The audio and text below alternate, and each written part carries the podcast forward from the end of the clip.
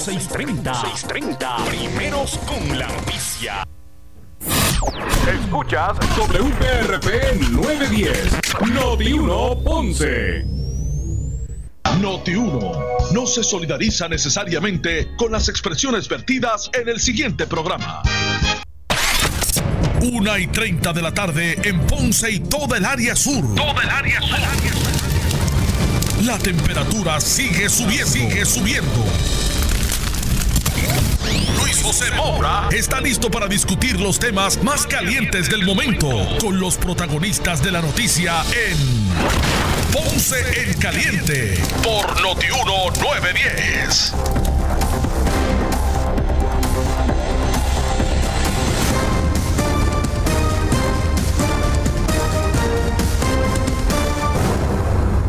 Bueno, saludos a todos, buenas tardes, bienvenidos.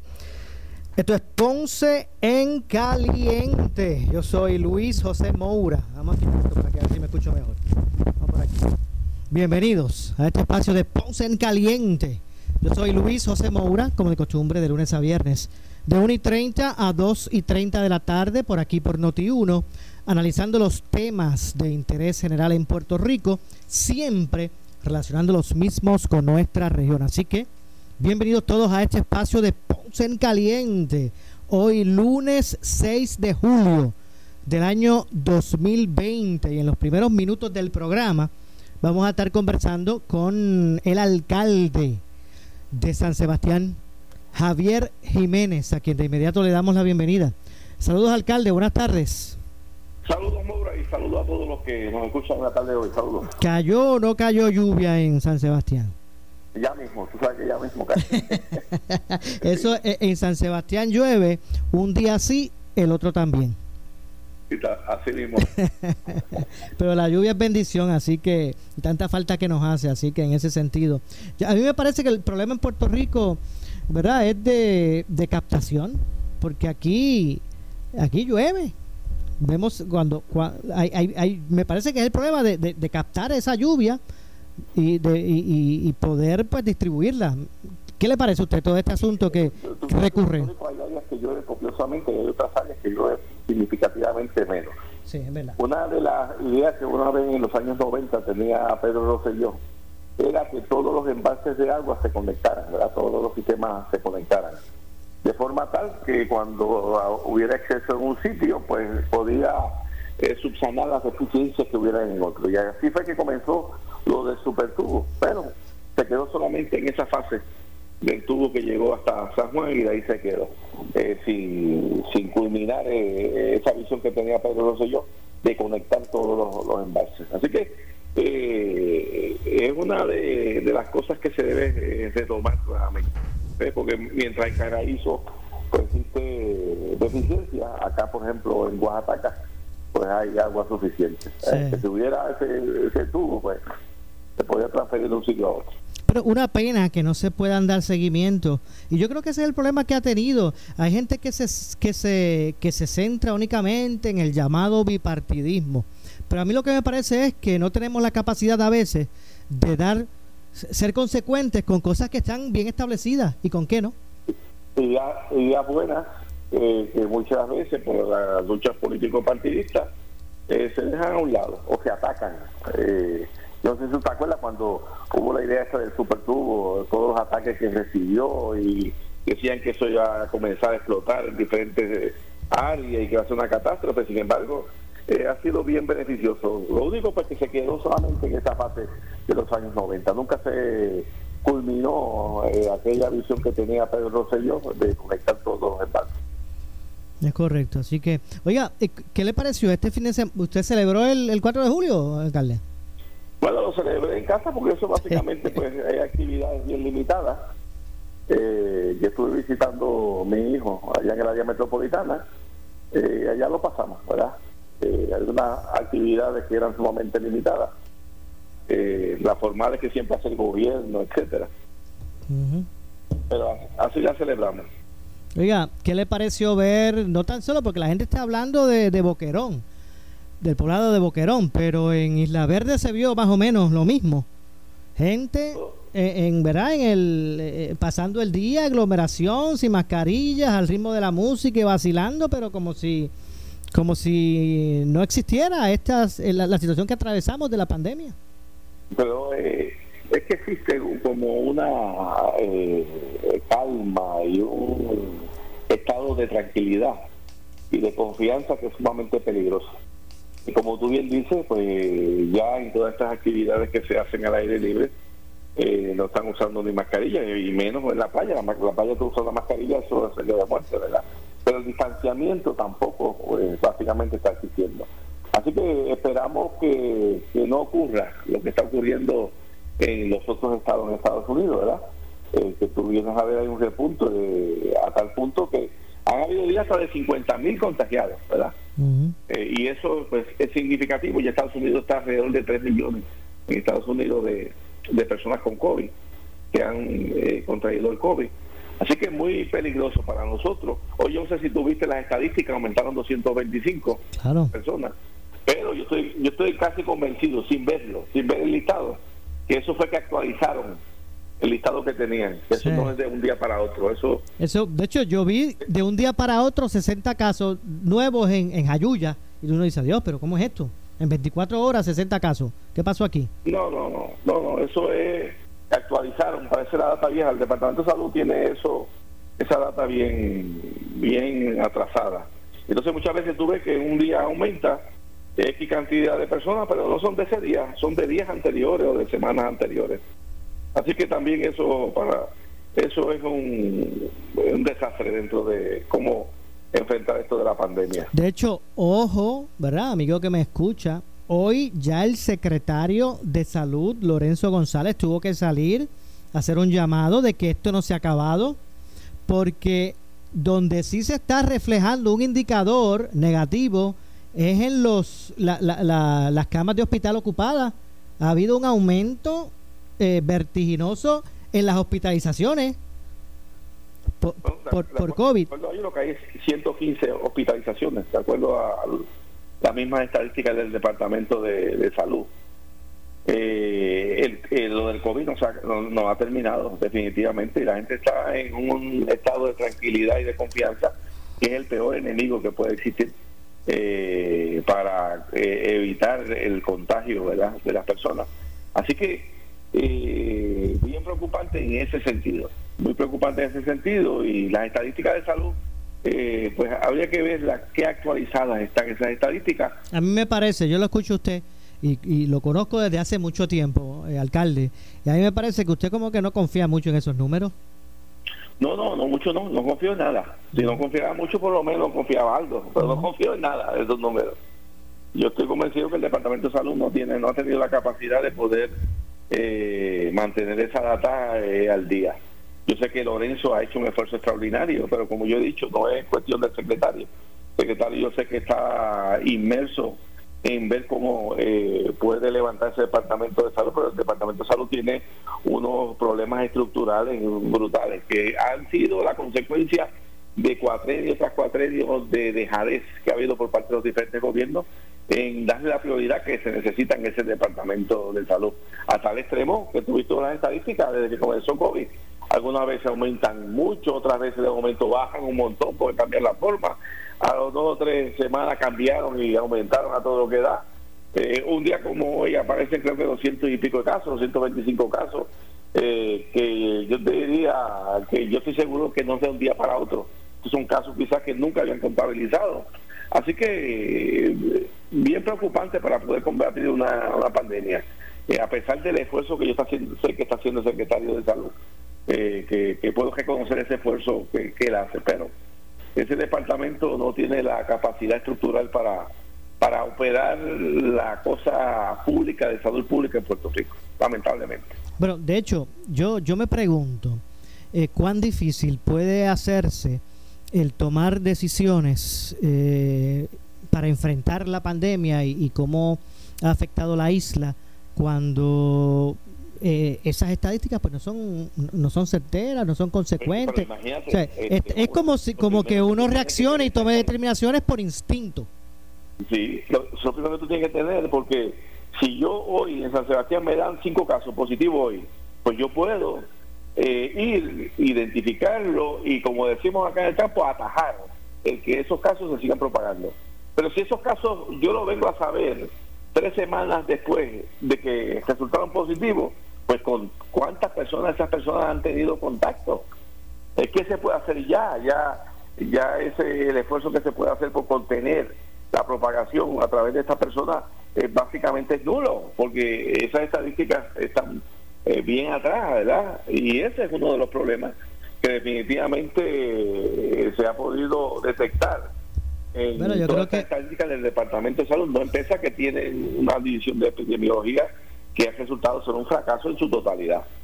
Pienso que, que bajo esa circunstancia que estamos hablando, eh, eh, bastante afortunado hemos sido en ese sentido, ¿verdad? Eh, fue, yo te diría que sí, en ese sentido hemos sido bien afortunados y la decisión de la gobernadora de cerrar en el momento que hizo el cierre fue bien, bien eh, oportuna eh, y fue muy sabio de parte de la gobernadora. Así que eso hemos tenido, eh, no hemos tenido ese brote que ha habido en, lo, en Estados Unidos continental, ¿verdad? en los estados de los 48, eh, que ha sido un desastre ya. Eh, pero no podemos cantar victoria porque persiste el COVID-19 en Puerto Rico. Definitivamente. Oiga, y ahora que usted, me, es, es la confianza, ese es el primer enemigo. ahora que usted menciona a la gobernadora, eh, ¿qué le ha parecido? Esto es una esto es una primaria, ¿verdad? Típica por, por la situación que, ¿verdad? Obviamente que se vive. ¿Qué le ha parecido? Porque esta campaña va, campaña va así como que no campaña, pero la semana pasada para acá, primero hubo esta esta tiraera entre la gobernadora y Pierluisi con, por, concepto de los artículos alegadamente desaparecidos de Fortaleza, luego vino el despido de la secretaria de Justicia y Pierluisi dijo que explique por qué la, por qué la eh, eh, le pidió su renuncia. Bueno, a- a- como que se ha calentado un poquito en esta semana pasada. Bueno, este, eh, se tiene que ir calentando porque ya básicamente lo que queda es, es un mes antes de esas primarias. Eh, y como tú bien dices, es una primaria típica, porque en otros cuatrenios las primarias están dos o tres meses haciendo campaña por otros sitios con el COVID-19. Definitivamente la forma de hacer campaña cambió significativamente. A eso tú le añades que ya la efervescencia de esos corazones de rollo a moverse para actividades, eso ha desaparecido significativamente. Entonces todo esto pues, definitivamente hace que esta campaña, si tú vienes a ver una campaña, como yo decía ayer con un amigo que estábamos hablando, una campaña sosa, sin el apasionamiento. Pero, pero ¿a quién le beneficio le perjudica, a quién le beneficio le perjudica e- esa realidad, alcalde, de los candidatos? Eh, Eso más le perjudica a Pierluisi, definitivamente, porque la gobernadora está eh, en la función de gobernador y como función de gobernador, pues dentro de esta pandemia ha habido una serie de ayudas eh, que se ha canalizado para los ciudadanos y los ciudadanos pues ven que esa ayuda se canalizó a través de la, de la gobernadora y definitivamente le, le va a beneficiar más.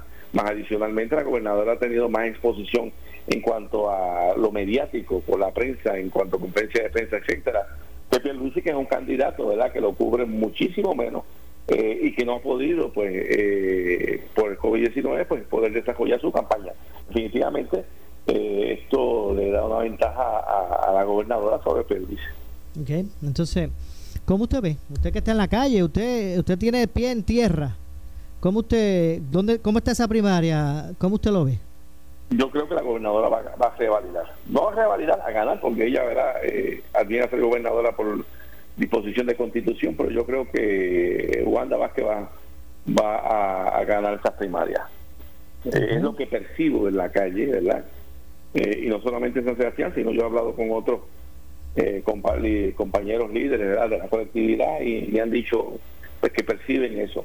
No va a ser una victoria holgada, no, no visualizo que haya una participación extraordinaria, ¿verdad? va a ser mucho menor que participaciones anteriores en eventos primaristas, pero eh, sí sé que lo que lo que veo eh, hasta el ¿Y, día y, sería basado en qué? O sea, ¿Por qué eh, eh, de- eh, pu- pudiera salir favores- fa- favorecida sobre Pierluisi la, la gobernadora? Mira, yo, yo creo que en términos generales, eh, tú puedes hablar de los aciertos y desaciertos que ha tenido el gobierno de, de Wanda Vázquez, pero en términos generales, el neto ha sido positivo. Entonces, pues la gente lo que está viendo es ese neto. Wanda eh, viene a ser gobernadora eh, con un gabinete que no fue escogido por ella. Eh, dentro de ese periodo corto le ha tocado vivir, número uno, lo que fueron los disturbios de julio del verano pasado. Luego eh, los terremotos y después la pandemia. Así que en menos de un año ella ha tenido que atender diferentes situaciones que definitivamente para cualquier gobernante eh, le crearía una serie de retos eh, nunca antes vistos. y dentro de la ejecución de ella, y como te digo, con sus aciertos y desaciertos, yo te diría que el neto ha sido positivo, ¿verdad?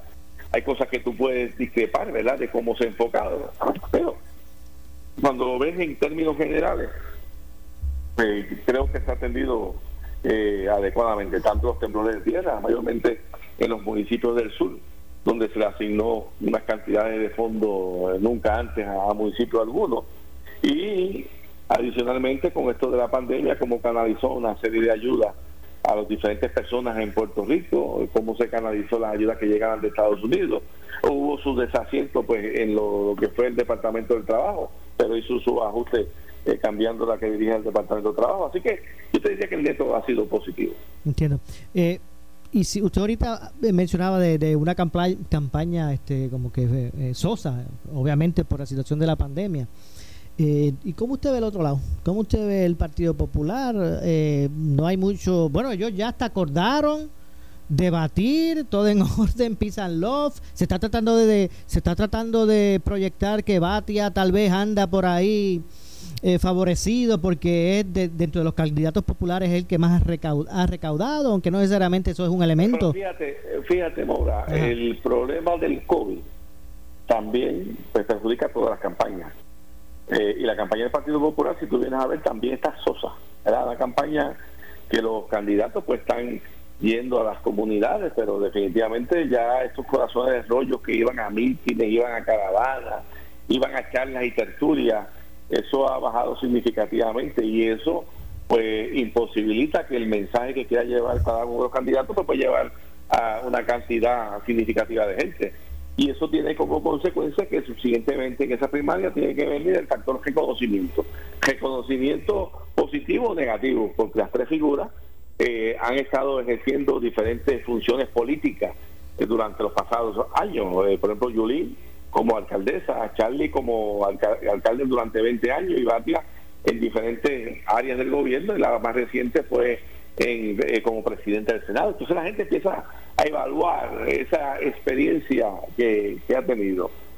lo que yo también veo en la calle también es que este Charlie Delgado tiene un arraigo eh, significativos dentro de las estructuras de, la base del Partido Popular. ¿Piensa usted, eh, ¿piensa usted que, que pudiera dar el, la sorpresa? Pues yo creo que va a ser sorpresa. Eh, y a Batia lo perjudicó mucho el haber sido presidente del Senado en ese cuatrenio de Alejandro García Padilla. ¿verdad? Batia, yo lo conozco y tengo una excelente relación, un ser humano extraordinario, ¿verdad? Yo no puedo decir nada negativo de él pero las ejecutorias y comentarios que hizo en diferentes eh, tiempos dentro de ese cuatrenio lo van a perjudicar significativamente, ¿verdad? Eh, por aquella cantidad de contribuciones que, se impusieron al pueblo, aquellos comentarios que hizo de la policía, de los estudiantes de educación pública, ¿verdad? Eh, eso, pues definitivamente la gente lo recuerda mucho.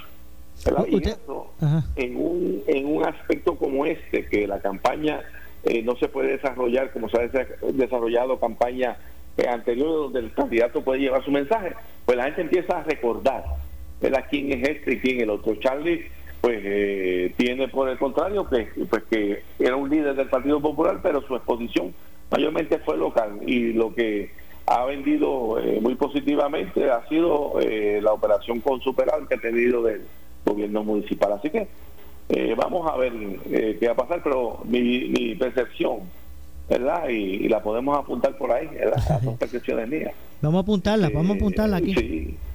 Esto queda grabado aquí en el archivo de Noti1. Todavía, falta un mes, ¿verdad? Y en un mes puede pasar tantas cosas. Política, en política una hora es mucho. A, una hora, a otra hora puede cambiar las cosas. Pregúntele a José Alfredo y a Aníbal Acevedo que eso dio un vuelco esa, esa primaria en una semana. Sí, eso eh, en, en política puede cambiar de un momento a otro eh, la simpatía de la gente, pues, de un momento a otro puede cambiar. Pero hoy en día yo no te diría que eso está así. Y, y la estrategia de campaña dentro de esta situación del COVID, añadida a, la situación de que ya los corazones de rollo han bajado significativamente, añadida a, que los gobernantes eh, reales en Puerto Rico, eh, en la Junta de Control Fiscal y Natalia Yaresco, pues definitivamente eh, no crea ese entusiasmo, ¿verdad? Y esa pasión que se demostraba en otras campañas. Eh, ¿Usted tiene prima tiene primaria, alcalde? No, no. ¿No? No. Bueno, en esta no. Pero he tenido, pero he tenido primaria. Por eso. ¿Y le hace bien o le hace daño a los partidos esos eh, procesos primarios? he tenido muy bien. Al contrario, empieza uno eh, con su equipo de trabajo a afectar lo que es el aspecto electoral, el grupo electoral, de movilización, estrategia, antes con anticipación de unas elecciones eh, y como te digo, en la primaria, después que tú hagas una primaria de altura, eh, subsiguientemente cuando pase, tú pasas un llamado para que todo el mundo se una. Y eso ha pasado, ¿verdad? Eh, las primarias muchas veces fortalecen a los partidos políticos eh, si se llevan como se llevar. tú te acuerdas de Fortuño con Pedro, ¿verdad? Fortuño ganó por la mayor cantidad de votos que ningún gobernador hubiera ganado, 220 y pico mil votos y después perdió por 10.000, que ha sido el gobernador que más votos ha bajado en cuatro Hizo dos récords, dos récords de Fortuño. Pero esa primaria de Fortuño y, Pedro, pues mira, no dividieron. Eh, al contrario, eh, fortalecieron las estructuras, la de Ricky con Pierluisi.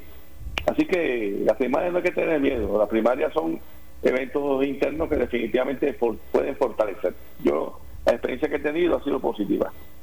Bueno, tengo pocos minutos que me restan el segmento, pero ¿por qué los alcaldes están molestos con la Cámara de Representantes con relación a lo, que son los, lo que es la reforma municipal? Bueno, ya aprobaron. La reforma municipal ya aprobaron, pero originalmente la Cámara había eh, introducido una serie de enmiendas que básicamente desvirtuaban eh, lo que era el código municipal. Ese código había estado trabajado por todos los alcaldes por el espacio de tres años eh, en diferentes comités, alcaldes de los dos partidos políticos.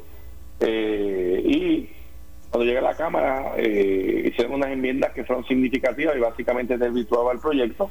lo que hacía que el Senado tome envió una comunicación a todos los alcaldes estableciendo de que no iba a concurrir con, con esas enmiendas y con eso hubiera matado ese proyecto que se había establecido y que definitivamente hace falta, ¿verdad?, para atemperar los municipios al siglo XXI. Pero eventualmente hubo la conferencia esta que hacen las diferentes comisiones para temperar estas diferencias y se aprobó un proyecto de código municipal eh, razonable, ¿verdad? Dentro de las circunstancias que vivimos. tenemos también otra situación ahora municipios, especialmente 10 municipios que la Junta de Control Fiscal eh, confiscó su presupuesto, ¿verdad? pero eh, desde el punto de vista eh, operacional, pues el código es muy, muy positivo. Entiendo. Bueno, gracias, alcalde, por atendernos. Seguro. Seguro que sí, buen día. Muchas gracias, igualmente. Muchas gracias, Javier Jiménez, alcalde de San Sebastián. Hacemos la pausa, regresamos con más. Esto es Ponce en Caliente. Siempre le echamos más leña al fuego en Ponce en Caliente por Notiuno 910. ¿Estás buscando servicio y seguridad en esta pandemia para tu sistema de alarma de tu casa o negocio y cuando llamas a tu compañía actual?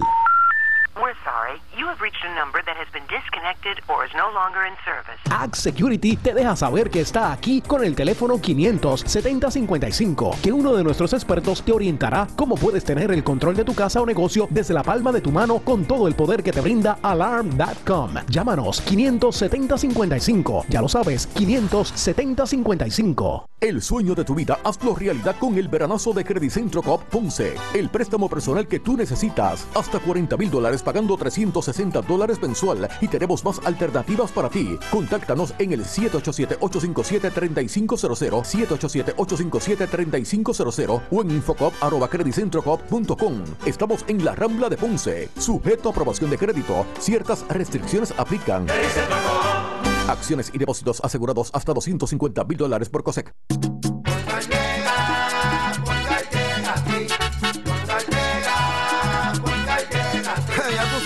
Lo que te responden, pero ahora botaron la ola. Porque ya no importa en qué parte de la isla estés. Si tuviste un accidente, mi gente de Poingal le llega a tu casa o trabajo para que no te complique. Con servicio en todas partes de la isla y el mejor servicio al cliente. Por eso y mucho más, yo Piru lo digo, yo quiero Poingal. ¡Duro!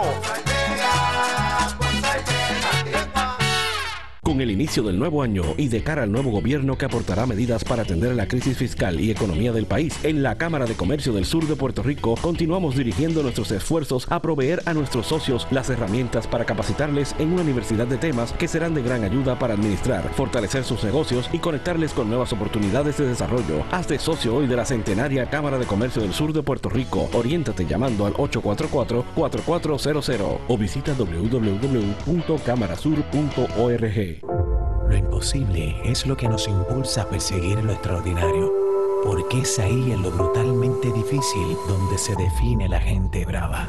Decían las grandes compañías que en Puerto Rico era imposible desarrollar aceite de motor de calidad mundial y nosotros creamos Brava Lubricants desde nuestro 100 por 35. Ahora, cuando te digan imposible, da un paso al frente y demuestra de qué está hecha la gente brava. Brava Lubricants calidad mundial. Si usted padece de diabetes, hipertensión o asma, debe hacerse la prueba del COVID-19. MedCentro estará realizando las pruebas moleculares sin costo a todos los pacientes de su clínica de condiciones crónicas. Si usted ya es paciente registrado de MedCentro, le estaremos llamando para atenderle por cita. Si aún no recibe servicios en MedCentro y padece de asma, hipertensión o diabetes, se puede registrar como paciente nuevo y hacerse la prueba sin costo. Este beneficio es solo para pacientes de la clínica de condiciones crónicas de MedCentro. Llame para información al 787-843-9393 extensión 1064. Por ahí llega con oferta en mano. Y ya él está ready, señores. Tengo al ejecutivo de ventas Alexis Febles desde Henry Motors. Dímelo, Biggie. Saludo, Jerry. Estamos listos para recibir a nuestros clientes en la venta de nuevos y usados. Tenemos el interés más bajo del mercado, el 1.99% APR y la mejor garantía en vehículos usados, la Henry Garantía. Gran variedad de vehículos comerciales y pick de todos los tamaños. Y recuerda, te esperamos en Henry Motors, en el Ponce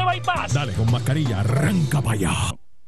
Esta temporada de Huracanes 2020 tú solo puedes confiar en una estación de noticias. Esa es, esa es Noti 1630. No, no, no, Noti 1630. WUNO 630 AM y W232DH 94.3 FM San Juan. WPRP 910 AM Ponce. WORA 760 AM en Mayagüez. WNEL 1430 en Cagua y WCMN 1280 AM en Arecibo. Para mantenerte informado, entra a nuestra página web notiuno.com. Descarga la aplicación Noti1630 en tu celular y síguenos en las redes sociales, Facebook y Twitter. Somos Noti1630, una emisora de Uno Radio Group, en alianza con iHeartMedia. Noti 1630 te presenta las noticias del momento. Las noticias del momento. Pasamos a la sala de redacción Rafael Rafi Jiménez. Buenas tardes, les saluda Gelmaris Rivera y usted escucha Noti 1630 primeros con la noticia, última hora 2 con 2. El secretario de Hacienda, Francisco Párez, indicó en Caliente con la Jovet que todo contribuyente que se encuentre fuera de Puerto Rico y radique su planilla electrónicamente, el sistema de la agencia levanta bandera para revisión de la solicitud y evitar pagos indebidos. Nuestro procesamiento parte de lo, cuando levanta bandera, que esto se hace como unos protocolos de, eh, de seguridad, eh, levanta bandera para revisión eh, adicional cuando, eh, y aquí no quiero sonar muy técnico en, cuanto a computadora, el sistema, cuando el IP de esa computadora eh, no tiene o, se ve que fuera de Puerto Rico.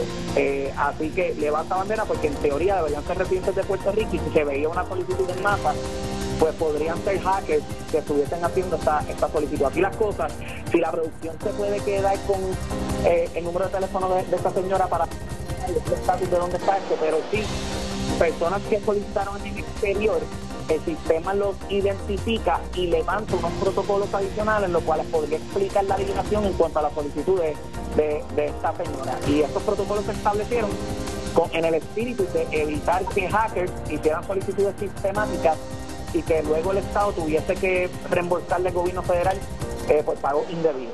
Última hora 2 con 3. El exgobernador del PPD, Alejandro García Padilla, dijo en el programa Sin Miedo estar de acuerdo si el secretario de Salud, Lorenzo González, recomendara el volver a limitar algunas áreas de la reapertura. Esto tras las denuncias donde presuntamente el 4 de julio en Cabo Rojo algunos ciudadanos violentaron las medidas del distanciamiento social y el uso de las mascarillas me parece a mí que eso, que, que, esa actitud que han asumido algunas personas, lo que vimos en Cabo Rojo, etcétera, eh, pone en peligro a los demás. Número uno, pues porque usted va a ocupar un espacio en un hospital que quizás necesite una persona que de verdad se cuidó. Número dos, ahora esas personas regresan a sus trabajos, a sus lugares de, convivencia y ponen en peligro a su familia. O sea, esas personas que estaban en Cabo Rojo en ese video, ahora regresan a sus casas y van a atender a sus viejos y a sus hijos. Entonces, de repente los exponen, ¿verdad? Una irresponsabilidad por partida triple. Y a mí me preocupa. Si el secretario de Salud, Lorenzo González, dijera que él considera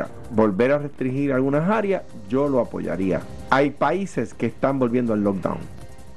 Última hora 2 con 4. El analista de política José Sánchez Acosta dijo en el programa A Palo Limpio que la gobernadora debe explicar al pueblo las causas de la destitución de Denise Longo Quiñones como secretaria de Justicia. Interviene Iván Rivera. El Román sigue ahí, goza de la confianza. No la secretaria de, Justicia, a quien el viernes por la tarde le pidieron la renuncia. Entonces no se da explicación, que un poco ha sido, ha sido el, debate. Exacto. Y yo tengo que decirte, ciertamente la gobernadora no tiene que dar explicación a un empleado de confianza de por qué lo vota. Claro. Al empleado. Sí, pero al pueblo. Pero hay un pueblo, eso no es un puesto cualquiera.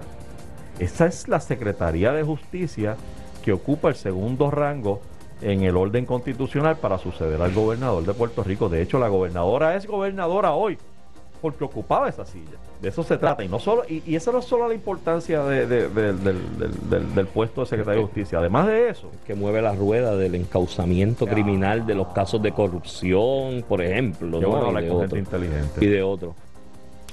Estas son las noticias del momento. Noti 1630, primeros con la noticia continúa. Última hora 2.5. Siempre le echamos más leña al fuego en Ponce en Caliente por Notiuno 910. El sueño de tu vida, hazlo realidad con el veranazo de Centro Coop Ponce. El préstamo personal que tú necesitas. Hasta 40 mil dólares pagando 360 dólares mensual. Y tenemos más alternativas para ti. Contáctanos en el 787-857-3500 o en infocop.com. Estamos en la Rambla de Ponce. Sujeto a aprobación de crédito. Ciertas restricciones aplican. Acciones y depósitos asegurados hasta 250 mil dólares por COSEC. El área sur está que quema. Continuamos con Luis José Moura y Ponce en Caliente por el 910 de tu radio.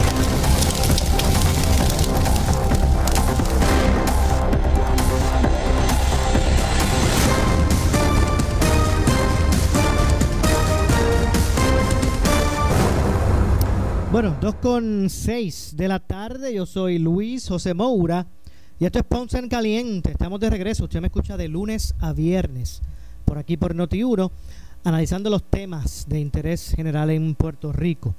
Eh, y en esta ocasión vamos a conversar unos minutos. Tengo en línea telefónica al doctor Luis, Antonio Rivera, que, los lunes me acompaña ¿verdad? en lo que es el análisis noticioso de los temas del día. Saludos, doctor. Buenas tardes. Saludos, Maura, a ti, a todos los que nos dispensan su audiencia. Bueno, ¿cómo está todo, doctor? ¿Todo en orden? Gracias a Dios, aquí trabajando fuerte por la patria. Así mismo es, así mismo. Así que hoy es, hoy es un lunes, inicio eh, de semana. Eh, con mucho entusiasmo, ¿verdad? Yo cuando llega el viernes siempre doy gracias a Dios que es viernes, pero los lunes también hay que darle gracias a Dios, ¿verdad? Por, por ese inicio de, por el, por poder eh, e iniciar una semana y, y, buscar, ¿verdad? Ser productivo. Así que estamos en, en ese sentido en la misma línea, doctor. Así es. bueno, oiga, yo antes de, ¿verdad? de ir a temas, y es que no, no podía dejar de reseñar lo siguiente. Yo leo esta situación que ocurrió en Atorrey, donde un hombre que acudió en la mañana del domingo a un supermercado allí en Atorrey, que generó un incidente al negarse a ponerse una mascarilla y romper una cámara de seguridad de establecimiento. Yo, yo digo, bueno, ¿y pero eh, ¿qué, qué, qué tiene que pasar para que la gente pues tenga conciencia de que estamos atravesando una, una pandemia, pandemia mundial y Puerto Rico no está exento de, de eso. La gente está hablando del de, poblado de Boquerón, pero también en, en Isla Verde, eso fue este fin de semana una aglomeración de personas allí este bailando con la música pasándola bien, que eso no está mal, pero sin distanciamiento y sin, y sin mascarilla. Y yo me pregunto, eh, ¿cómo, ¿cómo se puede llevar ese mensaje? Estamos hablando de que los hospitales están reportando una mayor ocupación de forma vertiginosa. Así que eh, hay que eh, hay que evaluar, mire, en otros países no se, no se crea que ya, no, porque ya, ya se hizo una apertura y no se va a echar para atrás, al contrario. Han habido muchos ejemplos de países que han tenido, luego de, rever, luego de este, eh, eliminar las restricciones de movimiento y de convivencia o de relación social, han tenido que regresar a los toques de queda. ¿Cómo usted ve eso, doctor? Bueno, ciertamente eh, esta pandemia ha sido una gran prueba de prudencia y de civismo en Puerto Rico. Eh, yo coincido con, con tu apreciación de que hay bastantes sectores en Puerto Rico que aparentemente no han eh, visto incluso las estadísticas de hoy que muestran que ha sido eh, el día el día de ayer fue el día de más alto contagio o pruebas positivas en, en lo que lleva de pandemia. En ese sentido, no podemos bajar la guardia eh, tenemos que cuidarnos, eh, tenemos que velar por, por un comportamiento adecuado, de manera que no tan solo nos infectemos nosotros, sino que provoquemos, ¿verdad?, a que otros eh, puedan resultar afectados con, con, este virus. Definitivo, de hecho, y, y vuelvo a repetir y no me canso de repetirlo, si usted tiene poco amor propio y está por ahí, ¿verdad?, de forma negligente, eh, y no, no siguiendo las, las medidas de seguridad con relación a esto del COVID, si usted no tiene mucho amor propio, pues mire, al menos tenga sienta eh, eh, amor y, por, por, por su prójimo, por su familia, por sus hijos, por su esposa, porque usted algún momento, en algún momento va a tener que regresar a su casa y allí va a tener que abrazar a sus hijos, a su esposa, a sus padres, a sus familiares. Y, y, y puede estar poniendo en riesgo eso que usted más quiere. Así que... Eh, posiblemente, Moura, posiblemente sea la última vez puedan contactar o, incluso ver, porque eh, en esto, cuando lo llevan a esos hospitales, lo aíslan y no va a haber más contacto y si la persona muere, pues obviamente eh, es la despedida final una vez los contagiaste. doctor, usted, usted fue alcalde, por lo que me gustaría preguntarle lo siguiente, está ¿Cómo usted ve esta situación? Veo alcaldes rojos y azules que han cuestionado de cierto modo al liderato de la Cámara de Representantes porque entienden que han estado o que, o que la Cámara ha actuado en contra de, ciertos poderes o de lo que representa la autonomía eh, municipal. Recientemente aquí en este espacio de, de Ponce en Caliente yo entrevistaba al presidente de la Cámara, eh, Johnny Méndez, y él dijo que bueno, pues, que él, él, hizo una mención de, de, aspectos que él entiende ellos han aprobado a favor de la autonomía municipal, pero le pregunto a usted porque usted fue alcalde, usted sabe cómo es que se mueve la olla ahí. Aquí, sí, aquí hay diferentes contextos. En primer lugar, si lo enmarcamos en el análisis del nuevo código eh, municipal, pues hay, hay opiniones a favor y opiniones en contra. Me parece que en términos generales, ¿verdad? Eh, en principio es una buena medida. Me parece que, que ya era hora de que se les reconociera una jerarquía eh, transicionales a, los gobiernos municipales o a las ciudades en Puerto Rico, eh, consono con otras jurisdicciones de los Estados Unidos, eh, donde los municipios realmente son autónomos. De otra parte, hay un trecho por caminar extraordinario. Por ejemplo, si se le pasan unos unos, unas responsabilidades, pero no se le pasan los recursos fiscales, de manera que entonces es una autonomía, ¿verdad?, quinana, porque no hay un espacio todavía, eh, eh, y, lo, y lo que hace es crear en efecto eh, más, más, más, más riguroso el proceso presupuestario municipal, ¿verdad? Pues hay camino para recorrer. Entiendo, así que podemos aspirar, eh, o sea, Puerto Rico con la creación de la ley eh, de municipios autónomos en el 92, si no me equivoco, 92 o 93. 91, 1991. Ok. ¿Realmente podemos aspirar a esa autonomía municipal eh, luego de, la aprobación de esa ley o, realmente nunca ha tenido las garras eh, suficientes para que los, los, alcaldes tengan las prerrogativas y, poder cumplir ¿verdad? con sus obligaciones y tener los poderes para poder actuar.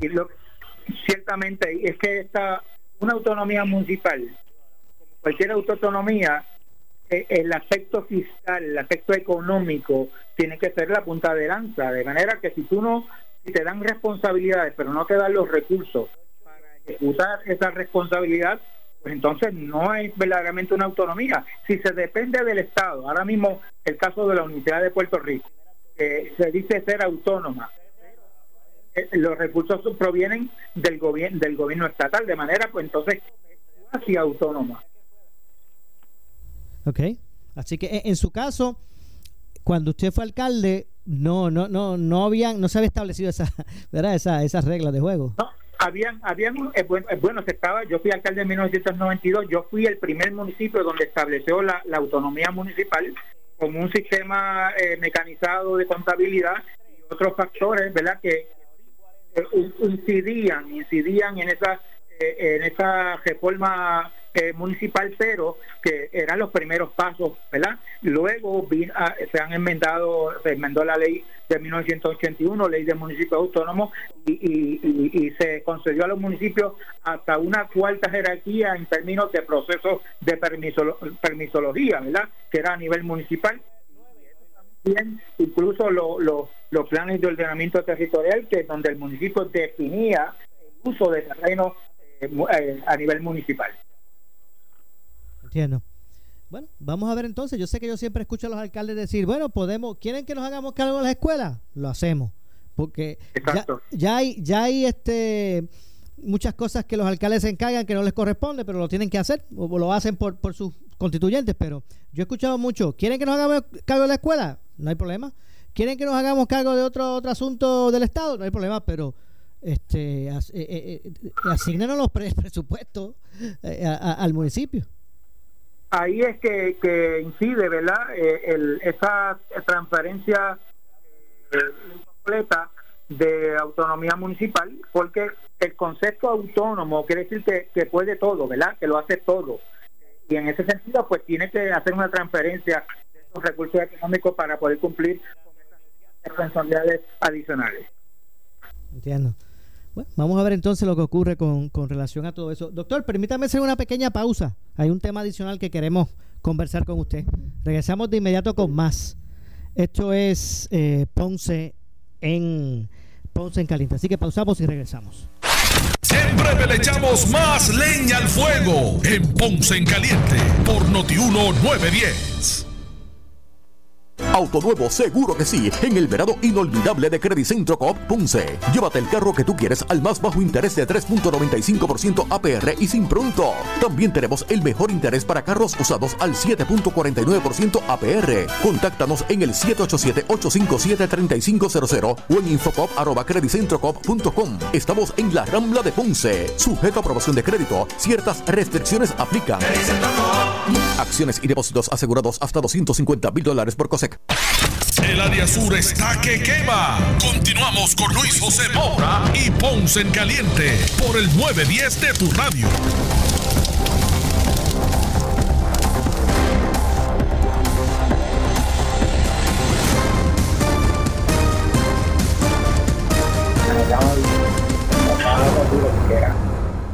Bueno, estamos de regreso y antes de continuar, hoy estamos conversando como todos los lunes, analizando los temas del día con el doctor Luis Antonio Rivera. Pero antes de continuar conversando con el doctor, eh, escuche bien y preste atención. Si todavía usted no ha llenado su planilla, en ABT Accounting siguen llenando las mismas. Así que recuerde que usted tiene hasta el 15 de julio.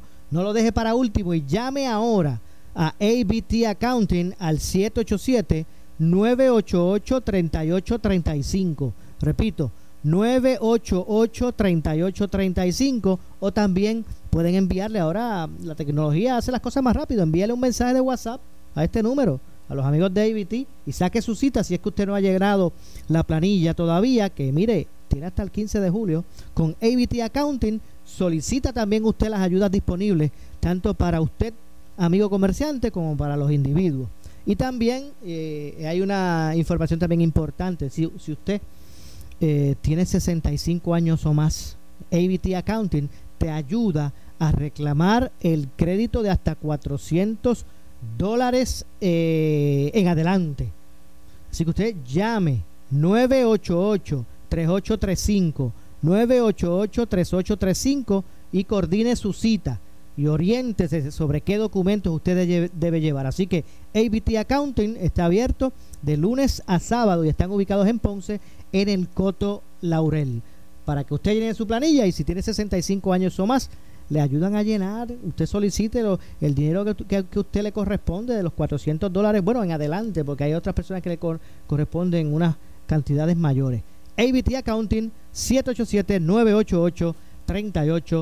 787-988-3835. Bueno, estamos, continuamos.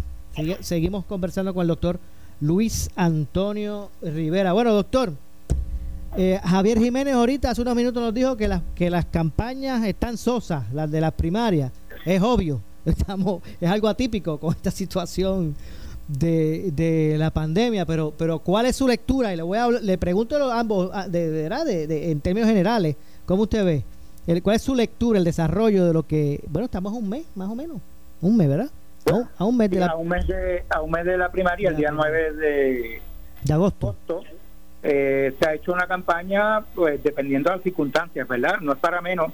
Eh, ha habido, obviamente, unas órdenes de distanciamiento social y esa interacción eh, cara a cara, de contacto personal, pues obviamente ha, habido, ha estado bien limitada, pero dentro de todo ha habido una campaña fuerte en los medios de comunicación, especialmente en radio y en, los medios sociales, ¿verdad? En la en las redes sociales ha habido bastante eh, interacción con, con esto de, de, promocionar ¿verdad? candidaturas. Este fin de semana eh, a la gobernadora y a los principales candidatos a la gobernación y al Senado y a la Cámara de Representantes, tanto por acumulación por distrito, eh, prácticamente visitar la isla entera en una eh, promoción de su candidatura. Así que eh, se abrieron las compuertas, entraron en carrera. Ahora, pues en este mes veremos como decía yo, Bruno, promoción de estos candidatos. Como decía yo, Bruno, abren las compuertas y están en carrera. y esa carrera, ¿quién, la, quién lleva la delantera a su juicio? ¿Qué le dice la calle, doctor? Eh, todavía es prematuro, ¿verdad? Porque eh, hay que ver el desarrollo de la campaña en un mes. Eh, obviamente vamos a saber quiénes van a ocupar las posiciones como candidatos oficiales de los partidos, pero yo veo bastante balanceado en el Partido Popular. Hay tres candidatos, las encuestas y los sondeos muestran uno u otro, incluso a la, a la señora alcaldesa ocupando en distintas encuestas la, la, primera posición, segundo y tercero, se están alternando en esos en esas tres posiciones. En el Partido Nuevo Progresista vemos eh, una carrera bastante reñida, eh, bastante pareja eh, y que pues ahora tendrán que delinear unas estrategias para capturar ¿verdad? esa atención del electorado ya en la etapa final de la campaña. Así que vamos a ver entonces lo que, lo que ocurre al, al respecto. Por ejemplo, en el caso del PNP, eh, es atípica la campaña por la situación, pero no ha estado exenta como de, de tiraera, porque la semana pasada la gobernadora como que le tiraba a Pierluisi de que, bueno, si, si hay un, unos, eh, unos objetos perdidos en Fortaleza, que, eh, que le pregunten a Pierluisi que estuvo allí. Y entonces Pierluisi hoy, ayer le decía a la gobernadora, usted explique por qué sacó y votó a la secretaria de Justicia. Así que... Bueno, permíteme diferir un poco de ti, eso es lo típico de la campaña política, Pero lo que quise decir es que, aunque es atípica por la situación, no ha sido exenta de no ha sido exenta de, eso. De, algunas estrategias típicas, ¿verdad? Que nos acostumbra en la política aquí en Puerto Rico. Pero en términos generales, eh, yo veo, ¿verdad? Y, y, eso hago la recomendación a, a, estos, eh, eh, estos primaristas es que hagan una presentación de, soluciones a los problemas que experimenta el país.